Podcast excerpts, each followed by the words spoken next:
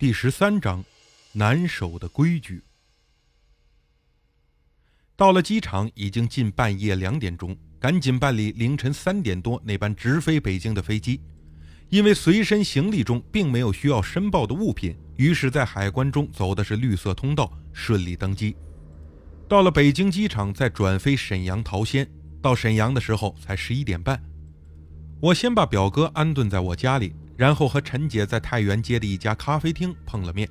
她穿着漂亮的 Zara 套装，但神色憔悴，头发也很乱。不知道的呀，还以为这女的刚才被人非礼过呢。我严肃地问：“陈姐。”你跟我说实话，到底怎么搞的呀？是不是供奉的时候下了诅咒？这回陈姐不再否认了。其实我也不是故意的，供奉的是第五天，我就想让我老公和那个贱女人离婚，让她永远的消失，再也不想看到他。就这么一句话呀。病根终于找到了，大姐啊，你知道让一个人永远消失是什么概念吗？我很生气。陈姐委屈地说。老弟呀，我那就是随口一说的，谁知道他他就死了？废话嘛，永远消失还不死吗？你怎么想的呀？陈姐也提高了音量，我又不是故意的，要不是那个贱货勾引我老公，我怎么能离婚呢？这都是他引起的呀！周围的人纷纷向这边看过来，我示意他冷静，掏出一个小玻璃瓶，我手里有阿赞师傅配制的药粉。今晚十二点整，撒在女神身上就行了。给你。没想到陈姐是连连摆手，我我可不敢自己再回家了。要不晚上你来吧，给我壮壮胆儿，不然打死我也不敢呢。老弟呀，我知道这件事太麻烦你了，还特意折腾你回国一趟。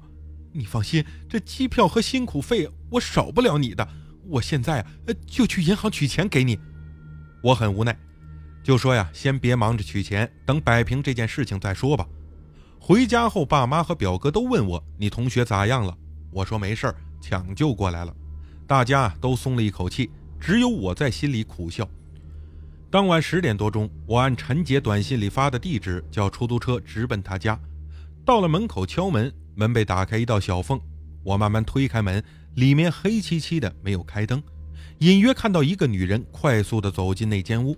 似乎穿的很少，我心想，这陈大姐，你这个人也够可以的，就不能先穿衣服后开门吗？幸亏我进屋慢，要撞见你穿这么少，那得多尴尬呀！关上门，我不知道客厅灯的开关在哪儿，在墙壁上摸了半天才找到。陈姐的家很豪华，也很大，客厅啊，至少就有五十来平米。喜欢音响器材的我，一眼就看到了墙上挂着的美国品牌影院音箱，这个羡慕嫉妒恨呢。脱了鞋，坐在沙发上等陈姐穿好衣服出来。可过了二十多分钟还没有动静，我看了看表，十一点整，忍不住问：“陈姐，陈姐。”没有人回答。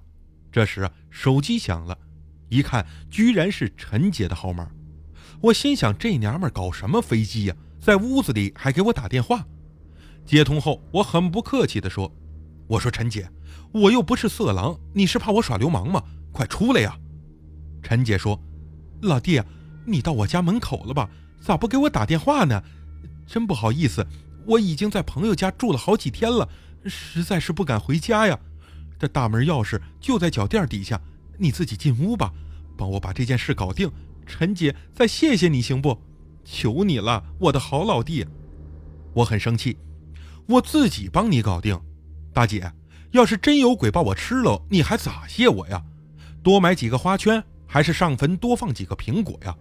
我说你呀，还是快回来吧。那毕竟是你搞出来的事儿。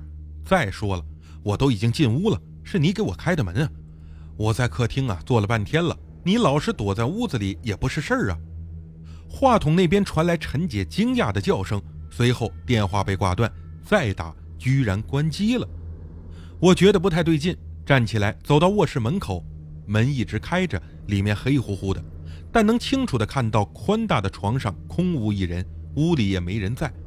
我有点发毛，壮着胆子走到门口，伸手摸到墙壁上的开关，打开卧室灯。屋里静悄悄的，确实没人。可我刚才明明看到有个女人走进去了。我壮着胆子拉开衣柜，里面只有衣服，没躲着人。奇怪，这卧室门正对着客厅，要是有人溜出去，我肯定能看得到。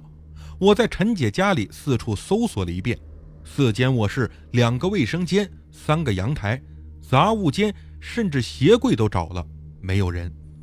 我在一间卧室里找到了那个一霸女神像，阴部还有血迹，女神笑得很诡异。我拿起来看了看。刚要放下，忽然觉得不太对劲儿。记得之前方刚交给我的时候，女神表情平淡，并没有笑容，可现在居然是笑的，难道是我记错了？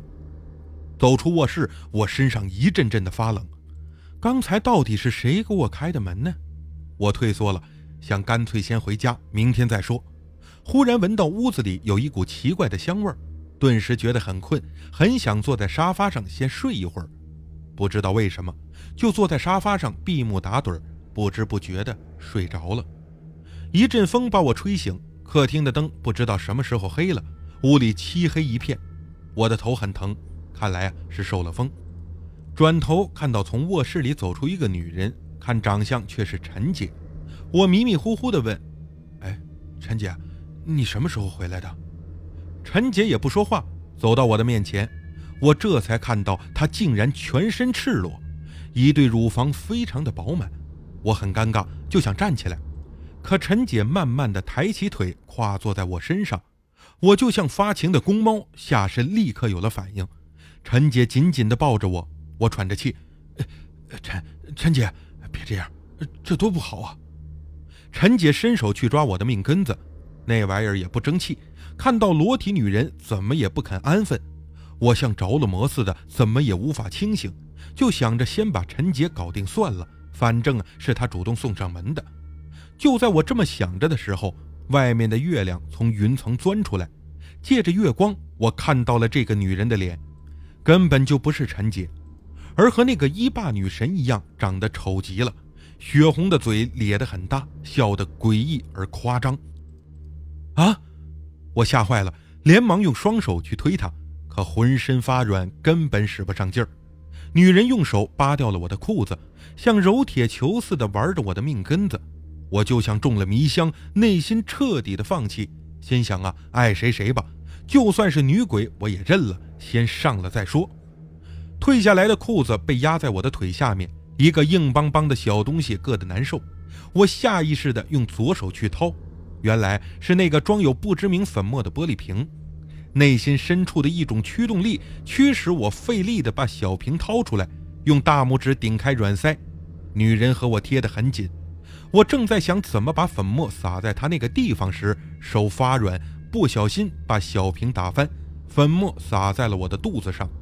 女人像一条蛇似的在我身上游走，最后终于把身子抬起，把那些粉末也落在了我的命根子上。